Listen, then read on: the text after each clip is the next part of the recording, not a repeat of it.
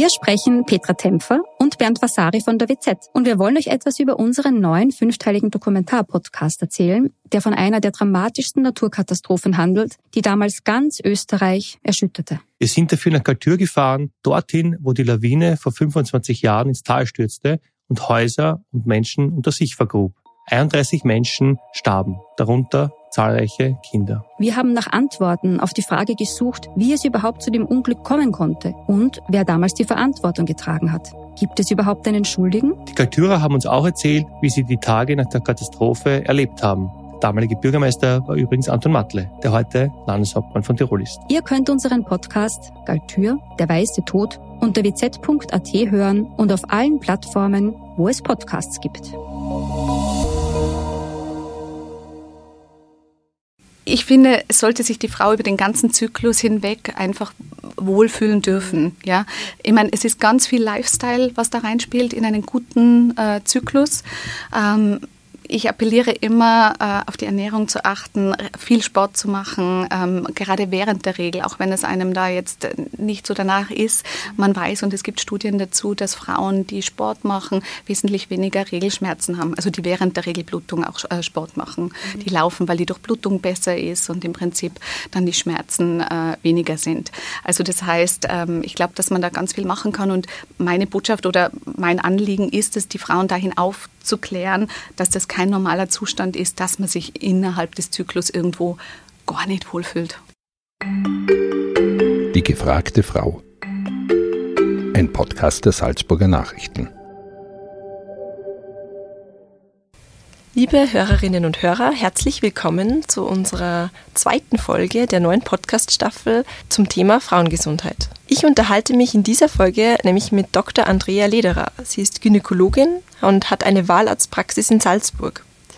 Mit ihr werden wir heute über Hormone, den weiblichen Zyklus im Alltag sprechen und klären die ein oder anderen Mythen.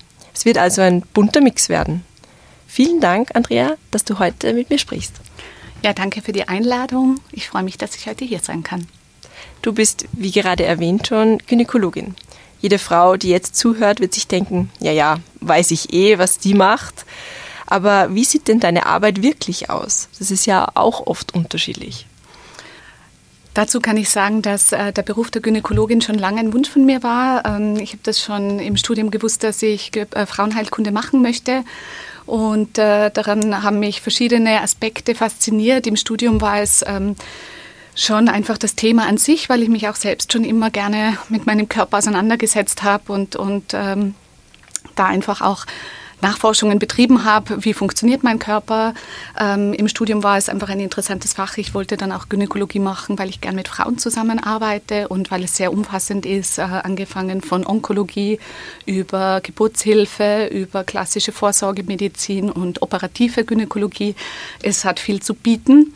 Und äh, witzigerweise ist im Alltag, in meiner Wahlarztordination ein ganz ein neuer Aspekt noch dazugekommen, äh, den man im klinischen Alltag im Krankenhaus nicht wirklich ähm, vollziehen kann. Äh, und zwar, dass man mit Frauen viel Zeit verbringen kann, ähm, den Luxus hat, äh, mehrere Stunden vielleicht nicht gerade, aber ja. halt ähm, ich nehme mir eine halbe Stunde bis dreiviertel Stunde für meine Patientinnen Zeit und ich finde, dass zur Frauengesundheit vor allem das ausführliche Anamnesegespräch dazugehört.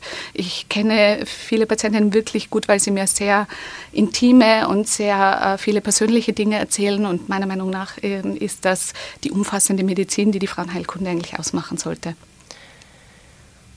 Heute in diesem Gespräch geht es bei uns vor allem um Hormone. Und viele, die biologisch als Frau geboren sind, die äh, haben ja einen Zyklus. Es gibt Hochs und Tiefs und alles dazwischen. Äh, wie läuft denn eigentlich so ein weiblicher Zyklus ab? Also der klassische weibliche Zyklus ähm, startet so mit 12, äh, 13 Jahren, kommen, haben die Mädchen meistens ihre Menarche. Ich bin ja auch Kinder- und Jugendgynäkologin, äh, daher habe ich sehr viele junge Patientinnen. Ähm, das ist nicht immer der Fall, es kann auch später einsetzen, aber wenn man dann davon ausgeht, dass die Eierstöcke nach zwei Jahren ungefähr ähm, die Reife erreichen, um wirklich genug Hormone für einen ausgeglichenen Zyklus zu produzieren, dann kann man davon ausgehen, dass der Zyklus um die 28 Tage plus minus drei Tage ungefähr dauert. Also zwischen 5 und 32, 33 Tagen ist die Länge von Regelblutung zu Regelblutung. Das ist ja das, was man als Zyklus bezeichnet. Also das heißt vom ersten Tag der Regel bis zum nächsten ersten Tag der Regel ähm, normal. Also mhm. eine Länge von ungefähr 25 bis 32, 33 Tagen. Es ist so, dass man das im Prinzip einteilen kann in verschiedene Phasen. Also zuerst kommt einmal die Regelblutung, das äh, passiert durch einen Hormonabfall und äh, es wird Endometrium-Schleimhaut abgestoßen, das ist die klassische Blutung.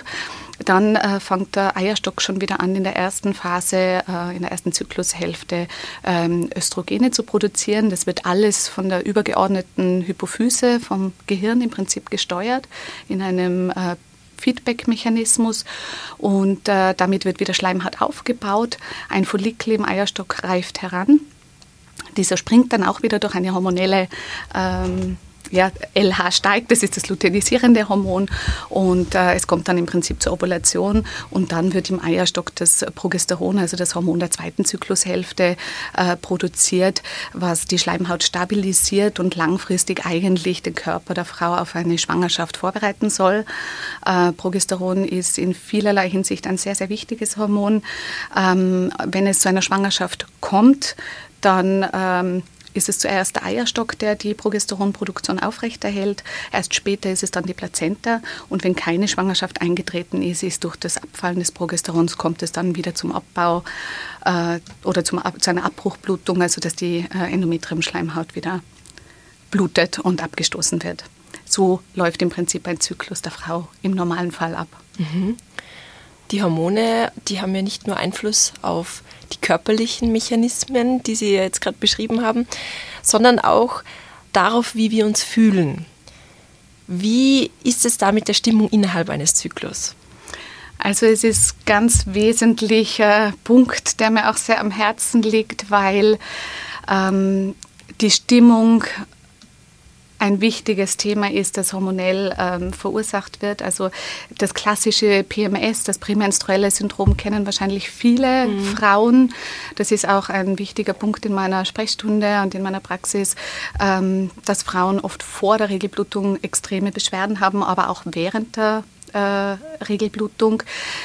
Von der Stimmung her ist es natürlich so hormonell gesteuert. Zum Eisprung hin ist die Laune meist besser. Es, äh, man ist aktiv, man ist, ähm, ja, hat einen guten Antrieb. Ähm, um den Eisprung herum steigt dann auch die Libido natürlich an. Das ist hormonell und, und von der Natur so gemacht, damit einfach eine Befruchtung möglich wird und äh, die Frau empfängnisbereit ist. Und äh, dann, wenn im Prinzip eine Schwangerschaft im besten Fall, so hat es ja die Natur eigentlich geplant, eintritt, dann ähm, wird in der zweiten Zyklushälfte diese Libido wieder weniger. Viele Frauen haben leider im, eine, ein Progesterondefizit in der zweiten Zyklushälfte, was dann aber eben diese klassischen prämenstruellen Syndrombeschwerden machen. Da dazu gehören auf der einen Seite Brustspannen, mhm. ähm, Schmerzen oder ja, Schmerzen in der Brust. Es ist äh, schlechte Stimmung, es ist ähm, schlechte Haut, es ist Antriebslosigkeit, Müdigkeit ähm, und die endet dann ganz häufig, diese Progesterondefizienz, in einer sehr schmerzhaften und sehr starken Regelblutung. Mhm. Das ist interessant, äh, wie jetzt mal abgesehen von diesen Anzeichen, wie kann ich das genau feststellen, äh, ob das auf mich zutrifft, diese Progesterondefizienz? Also es ist so, dass die zweite Zyklushälfte an und für sich in einem normalen äh, Zyklus bei einer Frau, die hormonell gut ausgeglichen ist, ähm, wobei ich auch sagen möchte, dass die Schilddrüse da eben immer einen wichtigen, mhm. äh, eine wichtige Rolle spielt und ein, ein wichtiger Taktgeber ist, aber lassen wir das jetzt mal kurz. ähm, also im Prinzip ist es so, dass die zweite Zyklushälfte immer gleich lang ist. Also das mhm. heißt, ähm, 14 Tage dauert es vom Eisprung bis zur Regelblutung, wenn genug Progesteron da ist. Äh, wenn Frauen jetzt ähm, zählen, also wenn Sie einen 28-Tage-Zyklus haben, dann 14 Tage nach vor haben Sie am 14. Tag, 14. Tag den Eisprung. Wenn man jetzt einen 21-Tage-Zyklus hat und 14 Tage vorrechnet, dann hat man schon am 7. Tag den Eisprung. Ähm, und hat eben entsprechend kürzere Zyklen. Mhm. Jetzt, wenn eine Frau am 14. Tag den Eisprung hat und trotzdem am 21. Tag die Regelblutung bekommt, dann hat sie nur eine zweite Zyklushälfte, also eine Corpus äh, von sieben Tagen und dann kommt es schon zu einer Blutung. Häufig beginnt es dann nicht mit einer klassischen starken Regelblutung, mhm. sondern es beginnt oft mit einer bräunlichen Schmierblutung, dass so ein, zwei Tage ein bisschen eben nur bräunlicher Ausfluss ist und dann kommt erst die Regel. Also das heißt, man kann im Prinzip ein bisschen beobachten, ist die zweite Zyklus, ist der Zyklus verkürzt mhm. und ist die zweite Zyklushälfte wirklich mit diesen 14 Tagen plus minus ein, ein Tag oder so, aber äh, relativ stabil. Okay. Gibt es auch Möglichkeiten, den Zyklus zu tracken? Ja, das ist, äh, empfehle ich allen meinen jungen Patientinnen, die beginnen ähm, zu menstruieren.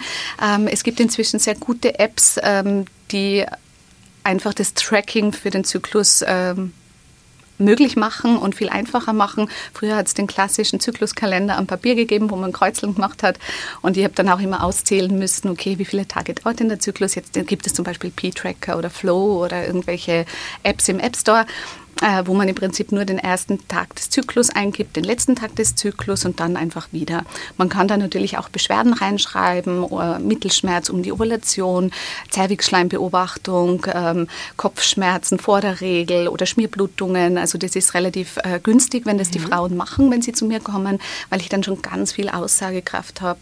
Ähm, wie läuft denn der Zyklus von der Frau? Mhm. Es gibt mittlerweile Workshops und Modelle für Unternehmen, die vorschlagen, den Zyklus der Frau mehr in die Arbeitswelt zu integrieren. Sprich, man achtet als Arbeitgeber mehr darauf, in welcher Phase sich die Frau befindet. Ist sie gerade in der Eisprungphase, dann ist sie leistungsfähiger zum Beispiel, während der Periode dann vielleicht weniger. Wie findest du die Idee an sich?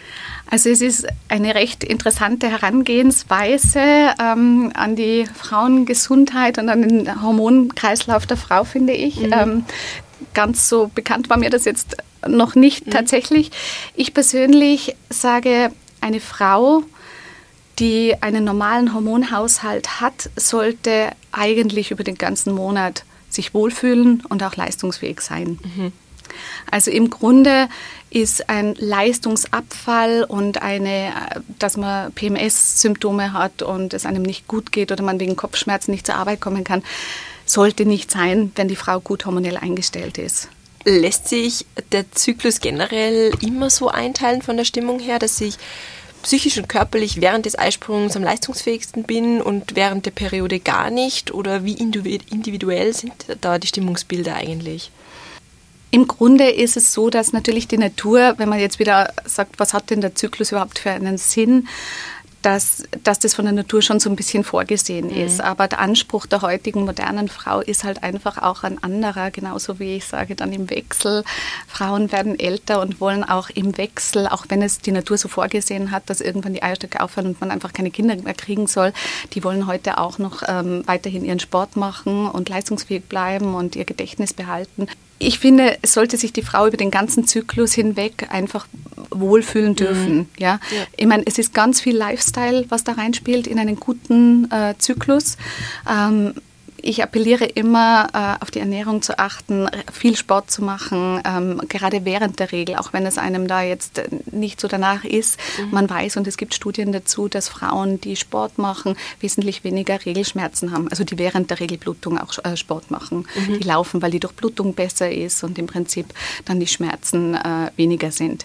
Also das heißt, ähm, ich glaube, dass man da ganz viel machen kann und meine Botschaft oder mein Anliegen ist es, die Frauen dahin aufzuklären, dass das kein kein normaler Zustand ist, dass man sich innerhalb des Zyklus irgendwo gar nicht wohlfühlt. Mhm.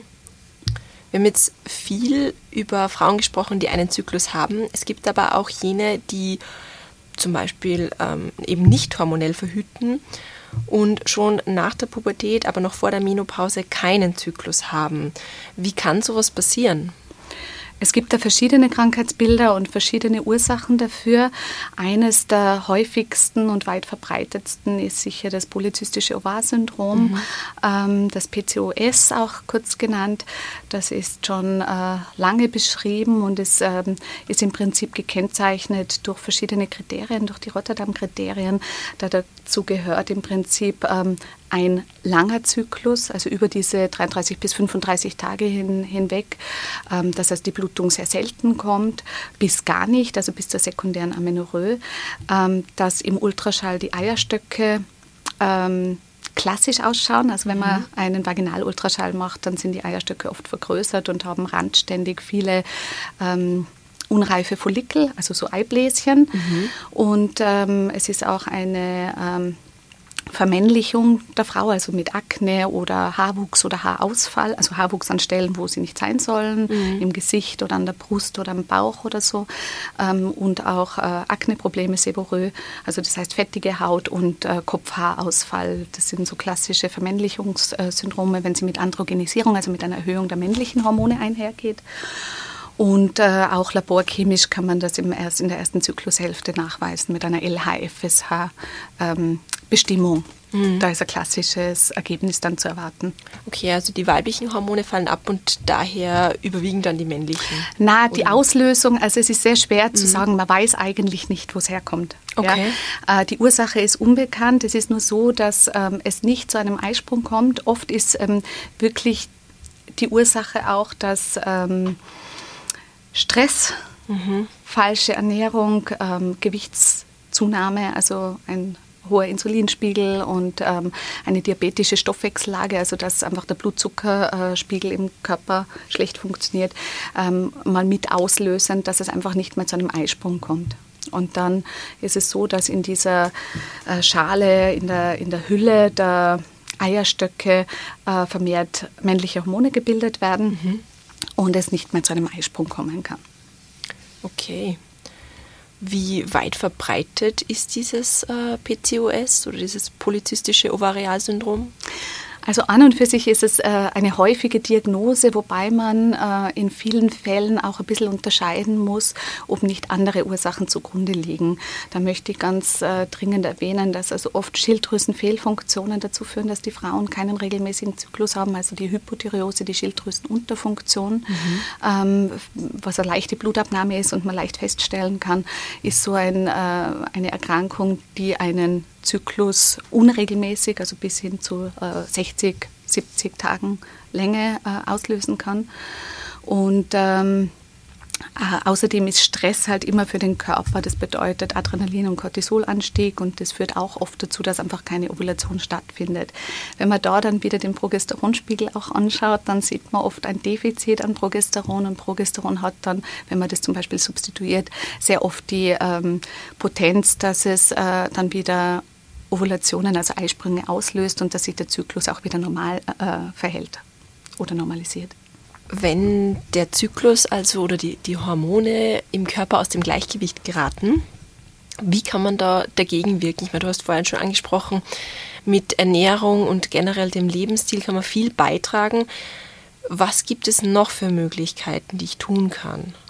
Also es ist, ähm, äh, was ich sehr gerne in der Praxis verordne und wo man wirklich gute Erfolge damit hat, sind ähm, da pflanzliche Mönchspfefferpräparate. Mhm. Ähm, Gerade wenn Frauen jetzt noch sehr jung sind und ähm, äh, zum Beispiel ja, noch keinen Kinderwunsch haben und das jetzt nicht eilig ist, dass sie schwanger werden, probiere ich gerne mal sechs, sieben Monate aus, dass sie einfach täglich äh, eine gewisse Dosis an Mönchspfeffer nehmen. Das ist eine kleine Tablette, die ist, tut nicht weh, hat eine gute Verträglichkeit und äh, dieser Mönchspfeffer hat eine progesteronartige Wirkung mhm. und kann somit ähm, helfen, den Hormonhaushalt wieder zu normalisieren.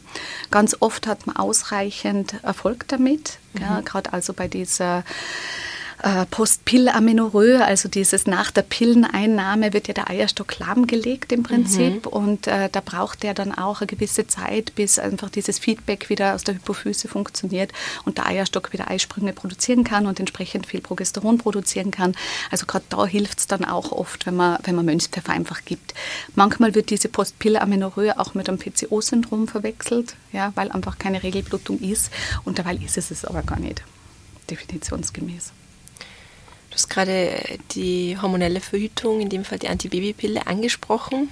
Wie stehst du generell zu hormoneller Verhütung?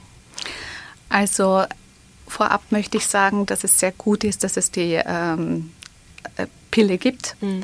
und dass es eine hormonelle Verhütung gibt, die jungen Mädchen äh, primär mal ähm, ganz einfach eigentlich zugeführt werden können.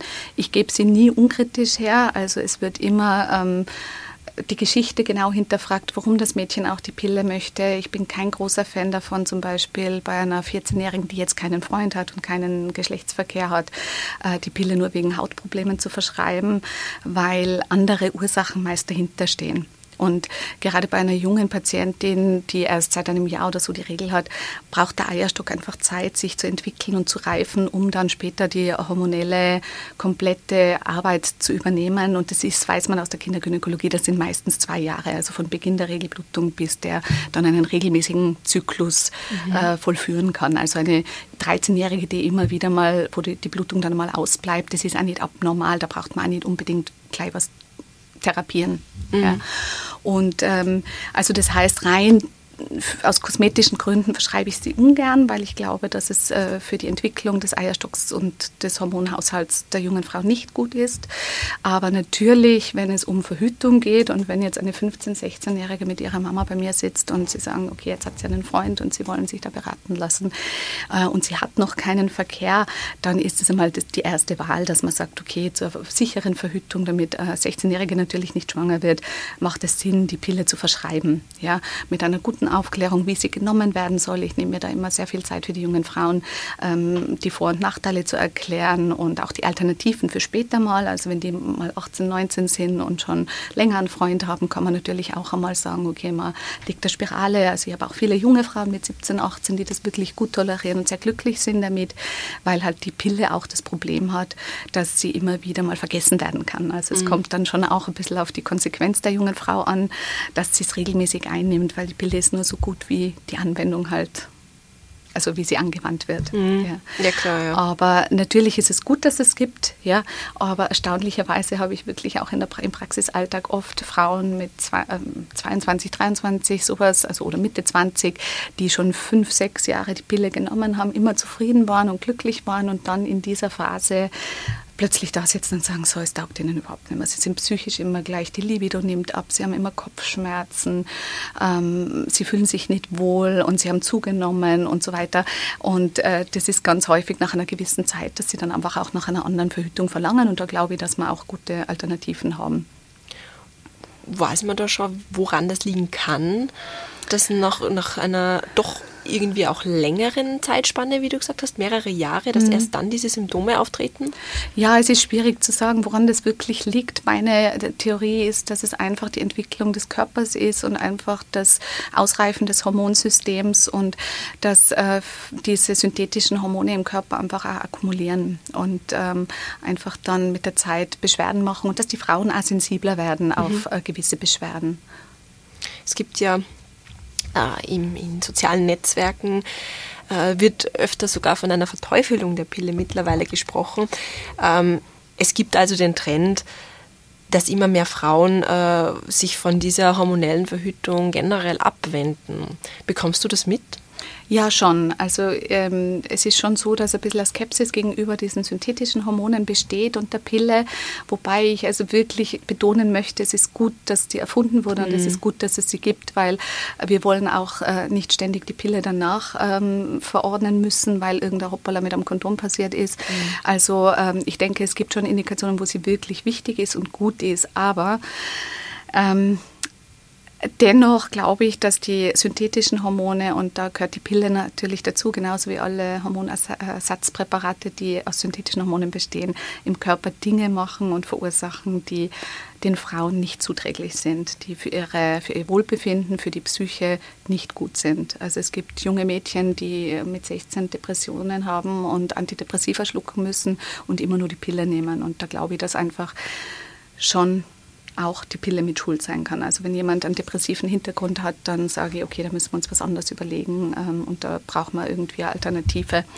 Ähm, was natürlich bei einer 16-Jährigen auch immer ein bisschen schwierig ist, wobei die ähm, äh, Bereitschaft nach einer guten Aufklärung für äh, intrauterine Verhütung, also eine Langzeitverhütung via Spirale, ob jetzt Kupferspirale oder hormonelle Spirale, ähm, ist eigentlich nach den Gesprächen mit mir immer recht groß. Du bietest auch eine Rimkus-Therapie an, ist mir aufgefallen. Was hat es damit auf sich? Ja, die Rimkus-Therapie oder ähm, ja, Hormonergänzungstherapie oder überhaupt Therapie mit bioidentischen Hormonen ist leider noch ein bisschen ein Stiefkind in der Schulmedizin. Also ich möchte betonen, dass ich jetzt grundsätzlich natürlich Schulmedizinerin bin. Allerdings ähm, gibt es also die Methode, die ich mache, heißt Rimkus-Therapie, weil sie Dr. Rimkus ähm, äh, entwickelt hat, schon vor 20 Jahren. Grundsätzlich geht es darum, äh, vor allem im bei hormonellen Defiziten, was halt sehr häufig im Wechsel, bei Wechseljahrsbeschwerden in der Menopause auftritt, aber eigentlich auch schon viel früher. Also man kann es auch anwenden äh, bei einer Pubertierenden, die noch nicht genug Hormone hat. Mhm. Ähm, das Pendant dazu ist dann die ältere Frau oder die alternde Frau, die nicht mehr so viele Hormone hat. Also im Prinzip ist es oft so, dass Tochter und Mutter bei mir sitzen und eigentlich haben sie beide die gleichen Probleme, weil es halt einfach vom Ovar her ähnliche Situation ist. Ähm, aber auch ab 35 beginnt schon, dass der Eierstock eben nicht mehr so viele Progesterone produzieren kann und nicht mehr so viel Hormon und da treten oft wirklich schwere Beschwerden bei Frauen auf. Ich habe heute zum Beispiel gerade wieder eine Patientin gehabt, ähm, wo ich mir gedacht habe, okay, da müssen wir unbedingt die Hormone anschauen. Die Substitution dann mit äh, bioidenten Hormonen ist die wesentlich bessere Alternative mit synthetischen und zwar deshalb, weil Rimkus-Therapie bedeutet, dass man bioidente Hormone als Kapselform verschreibt. Also mhm. es gibt auch Kollegen und es gibt ähm, äh, auch Cremes, die transdermal das applizieren. Also auch das mache ich. Aber ähm, die Hormonergänzungstherapie im Wechsel bedeutet, man verordnet ähm, bioidente Hormone, die in eine Kapsel gepresst werden mit äh, verschiedenen Basis, also Trägern mit Olivenöl und in einer mikronisierten, also zerstäubten Form, dass sie auch oral gut über die Lymphe aufgenommen werden kann. Und bioident ist im Vergleich zu synthetischen Hormonen, dass es den körpereigenen Hormonen biochemisch entspricht. Mhm. Bei der Pille oder bei Hormonersatzpräparaten, die aus der Apotheke kommen oder die die Pharmaindustrie halt verkaufen möchte, äh, ist es so, dass ähm, irgendwelche Hydroxygruppen angehängt wurden, dass eine kleine chemische Veränderung ist, äh, dass das Hormon einfach nicht mehr dem Hormon entspricht, was der Eierstock produziert. Wie darf ich mir das vorstellen? Also ähm, die bioidenten Hormone, die sind dann aber also eh wie der Name schon sagt, ident. Genau, die entsprechen wirklich dem körpereigenen Hormon. Mhm. Und es gibt ja äh, viele hunderte Rezeptoren im Körper an verschiedenen Organsystemen, wo diese bioidenten Hormone dann, das ist ja äh, Schlüsselloch und Schlüsselprinzip, andocken und dann in der Zelle aufgenommen werden, eben mit diesen Trägerproteinen und mikronisiert. Und ähm, dort die entsprechende Wirkung, was früher das ähm, körpereigene Hormon gemacht hat, vollführen können. Also das heißt, es ist einfach die ganz gleiche Wirkung. Mhm. Bei den synthetischen weiß man einfach nicht, ob sie nicht irgendwelche Nebenwirkungen machen. Die wirken dann auch oft an anderen Organstrukturen. Ähm, also im Grunde ist es so, dass äh, man halt einfach das, was der Eierstock nicht mehr produzieren kann, extern zuführen kann. Und die Verträglichkeit dieser ähm, Therapie ist sehr, sehr groß. Führt man dann diese Hormone extern dann ähm, jahrelang zu oder wird das dann immer stetig weniger? Bleibt das gleich? Wie ist das dann, wenn ich mich zum Beispiel ja, ähm, kurz vor der Menopause befinde, schon einen leichten Hormonabfall habe? Ähm, nehme ich das dann über die Menopause hinaus oder ist, ist damit einfach irgendwie besseres Wohlbefinden auch garantiert sogar? Ja, also es ist, äh, das ist wirklich ein bisschen der Punkt, gell, mhm. dass man sich ja vorstellen kann, also wenn die Eierstöcke selbst keine Hormone mehr produzieren, dann ist es so, dass ähm, natürlich sobald man aufhört, die Subs also es ist eine sehr individuelle Therapie. Ja. Die Rimkus-Therapie oder die Therapie mit bioidentischen Hormonen bedeutet, dass es ein sehr enge Patienten-Arzt-Verhältnis oder Gespräch braucht.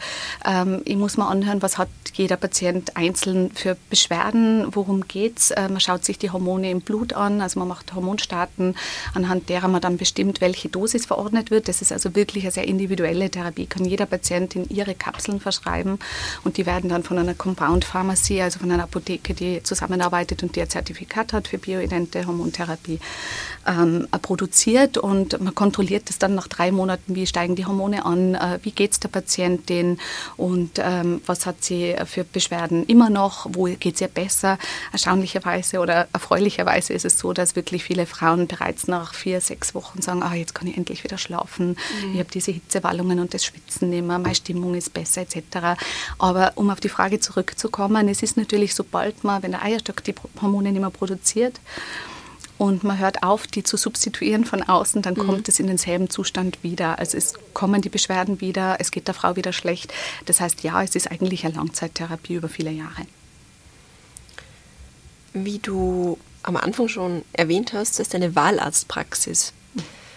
Es ist nämlich auch ganz interessant, äh, weil ich vor kurzem mit einer guten Freundin darüber gesprochen habe, dass sie gesagt hat, in der Praxis, wo sie, äh, also wo, wo sie eben äh, Patientin ist, da gibt es extrem, also eine ganze Wand voller Babybilder ähm, von Patientinnen, die einfach Grußkarten geschickt haben, Dankeskarten.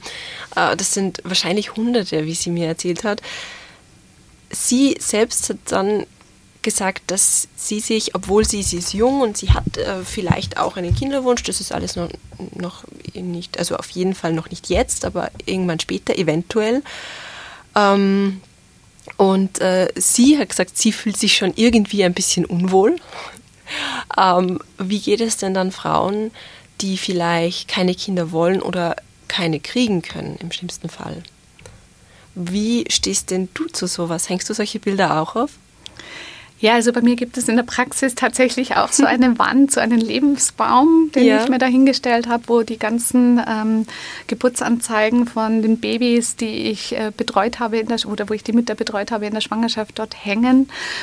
Ähm, ja, es ist, also dieser Kinderwunsch, das ist ein Thema. Also ich finde, ähm, man muss es äh, akzeptieren. Also wenn eine Frau jetzt kein Kind will, das verstehe ich ja. total. Ich habe zwei ähm, äh, Pubertierende zu Hause. Gell? Also es ist auch oft echt anstrengend. Ich bin froh, dass ich sie habe, wirklich. Aber, aber ich, ich, kann das verstehen, dass eine Frau jetzt einfach sagt, okay, ich möchte in meinem Leben ähm, mit meinem Partner glücklich sein oder allein glücklich sein und brauche jetzt nicht Kinder dazu. Wenn jetzt natürlich ein Kinderwunsch da ist und es funktioniert nicht, das ist schon immer sehr tragisch, wobei ähm, ich erfreulicherweise schon in der Praxis auch viele Frauen habe, wo man an kleinen hormonellen Rädchen dreht und es geht dann. Mhm. Also der Anteil der Frauen, die dann wirklich kinderlos bleiben, ist zum Glück gering, weil zunächst kann man einmal über die Schilddrüse abklären, über die Progesteronsubstitution ganz viel machen, dass der Zyklus sich normalisiert, dass die Frauen wieder regelmäßige Eisprünge haben. Ähm, wenn äh, der Partner ein normales Spermiogramm hat, also es muss immer der Partner mit eingezogen, einbezogen werden, ob es nicht auch am Partner, am Mann liegt mhm. und auch anatomisch abklären äh, mittels, äh, im schlimmsten Fall, also wenn man zwei Jahre kinderlos bleibt, dann sagt man, okay, dann muss man einmal schauen, ob die Eileiter durchgängig sind. Das wird mit einer kleinen laparoskopischen Operation gemacht, um alles abzuklären und zu checken, okay, woran liegt es denn? Also es sind nicht, natürlich nicht immer nur die Hormone. Ja.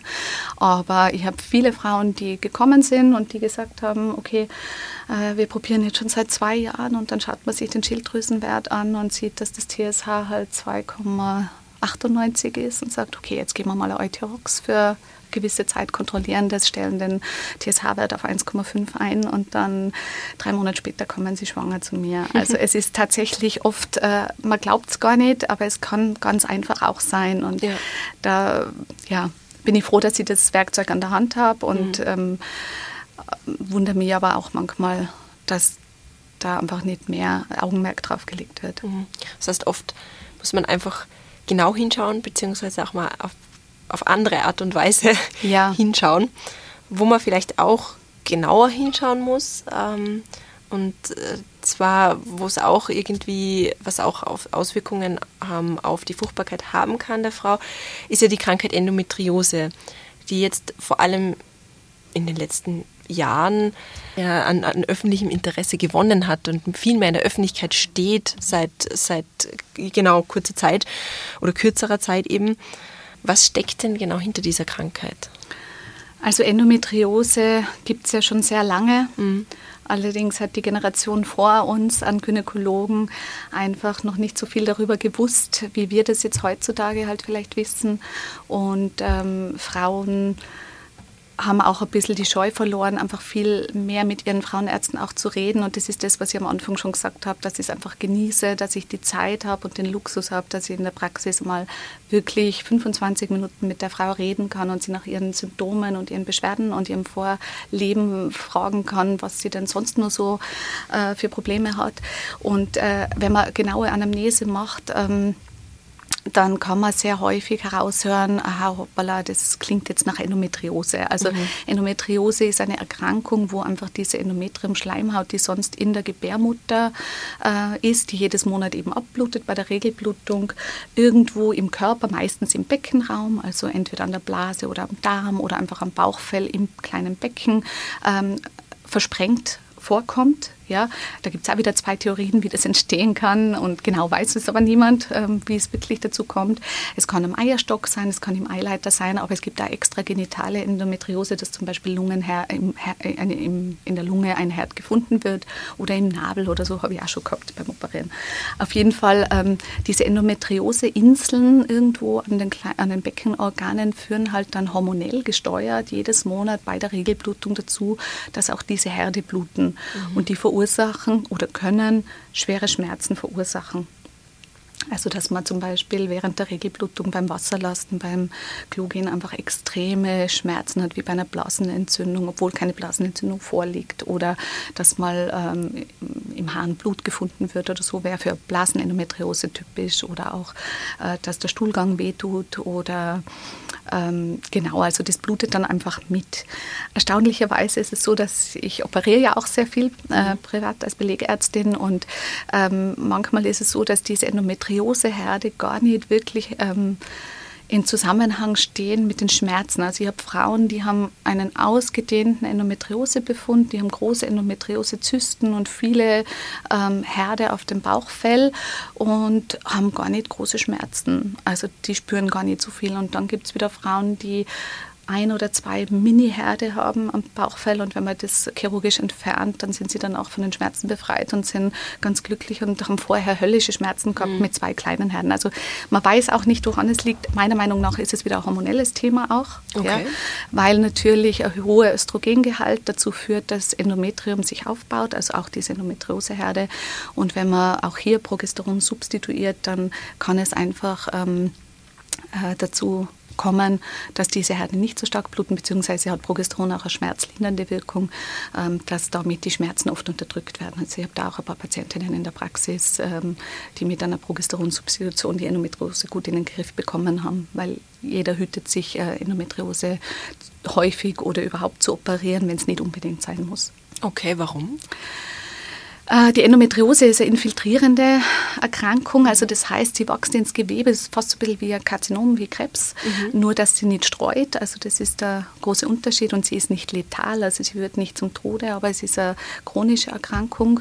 Und dieses Einwachsen in verschiedene Organ anatomische Strukturen, Organstrukturen äh, führt dazu, dass ähm, beim Operieren jetzt ähm, Schichten äh, nicht mehr gut abgrenzbar sind. Und jede Operation führt wieder zu einer Destruktion äh, von Gewebe und meistens kommt Endometriose auch wieder. Also sind die Rezidivhäufigkeit ist sehr hoch und äh, daher operiert man wirklich nur zunehmend, also Zyste, die jetzt an Größe zunimmt oder wenn die Schmerzen anders gar nicht therapierbar sind. Aber man versucht jetzt eine junge 22-jährige Patientin nicht sofort zu operieren, weil die wird mhm. im Laufe ihres Lebens sonst nur oft Operationen brauchen möglicherweise.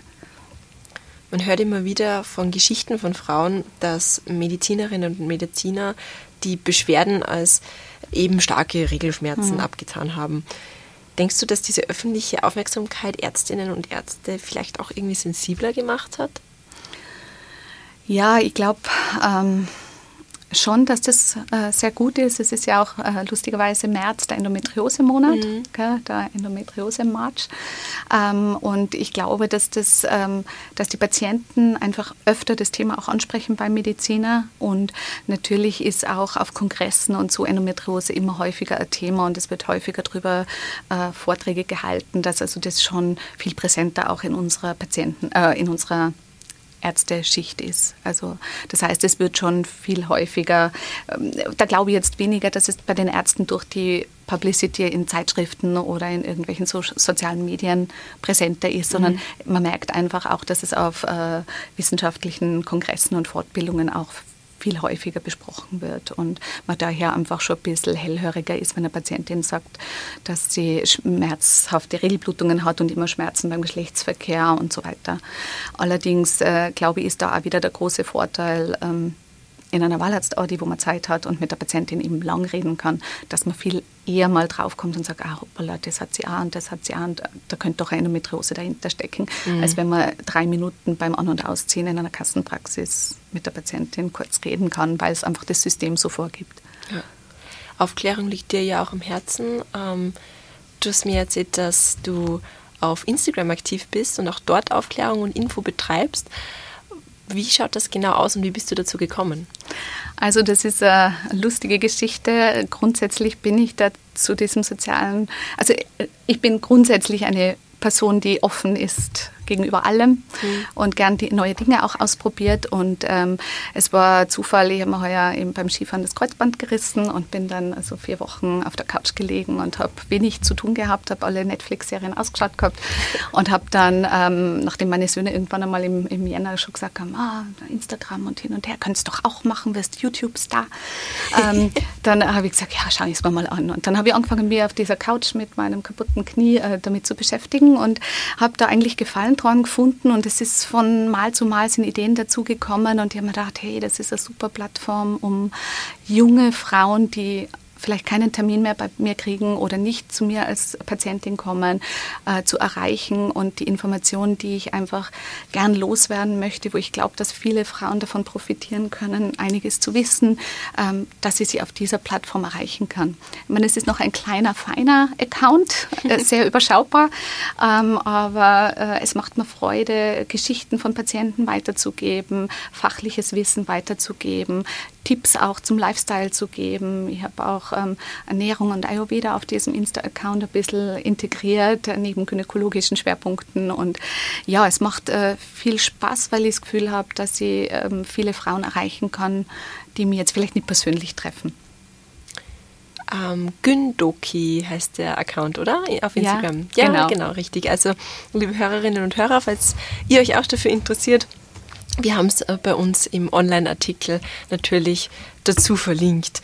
Was sind denn eigentlich so, so Mythen über den weiblichen Körper, die du auf deinem Account ansprichst oder wo du jetzt sagen würdest, die halten sich so hartnäckig, die sind aber gar nicht wahr? Also ein Mythos, ähm, der mir da jetzt einfällt, beziehungsweise also wo ich immer schon auch Aufklärung betreibe, ist, wenn eine Frau jetzt zum Beispiel ein Baby bekommen hat ja, mhm. und äh, stillt ganz fleißig und keine Regelblutung hat in den ersten vier, fünf, sechs Monaten. Das ist sehr unterschiedlich, wann da die Menstruation wieder einsetzt. Ähm, und ich äh, betone dann immer bei dieser Kontrolle nach der Geburt, ähm, bitte aufpassen, es kann trotzdem sie stillen und keine Regelblutung ist, eine Schwangerschaft eintreten. Und es ist erstaunlich, dass viele dann die Augen aufreißen und sagen, ah, was, wirklich, echt? ist das so? Und ähm, das, das sind schon einige so ähm, Babys dann entstanden in dieser Stillzeit, wo dann elf Monate später dann wieder ein kleiner Nachwuchs gekommen ist. Na, das ist so ein Mythos, glaube ich, oder beziehungsweise was man, was, was vielleicht noch nicht ähm, ja, so bekannt ist, mhm. was ich immer wieder gern betone. Und wie gesagt, auch ähm, eigentlich das mit der Zykluslänge, was ich im Eingang schon gesagt habe, dass der Zyklus, dass die zweite Zyklusphase die stabile Phase ist, dass diese 14 Tage vorzurechnen sind, wo der Eisprung ist. Also gerade meine jungen Frauen informiere ich auch immer sehr, sehr gezielt, dass die Regelblutung ähm, von hinten nach vorgerechnet den Eisprung ergibt. Ja, ähm, da habe ich auch ein ganz gutes Video, Familienplanung kompakt auf meinem Account. Also da ist das auch nochmal erklärt, wie das denn so ist jetzt wirklich mit diesen 14 Tagen. Das wissen ganz, ganz viele, auch erwachsene Frauen nicht, mhm. dass die zweite Zyklusphase die stabile ist. Okay. Ja, ähm, liebe Andrea, vielen, vielen Dank für diese ganz vielen interessanten Infos, die du uns geliefert hast und die Einblicke und äh, dass du dir natürlich Zeit genommen hast dafür. Und äh, an alle Hörerinnen und Hörer, wenn ihr noch nicht genug Mythen gehört habt, zur Schwangerschaft zum Beispiel, dann hört beim nächsten Mal wieder rein. Da spricht nämlich meine Kollegin Katharina Meyer mit einer Hebamme rund ums Thema Kreissaal, Schwangerschaft und Fruchtbarkeit. Das war ein Podcast der Salzburger Nachrichten. Redaktion Katharina Meyer und Stefanie Rausch. Wenn Sie mehr wissen wollen, besuchen Sie uns im Internet auf www.sn.at.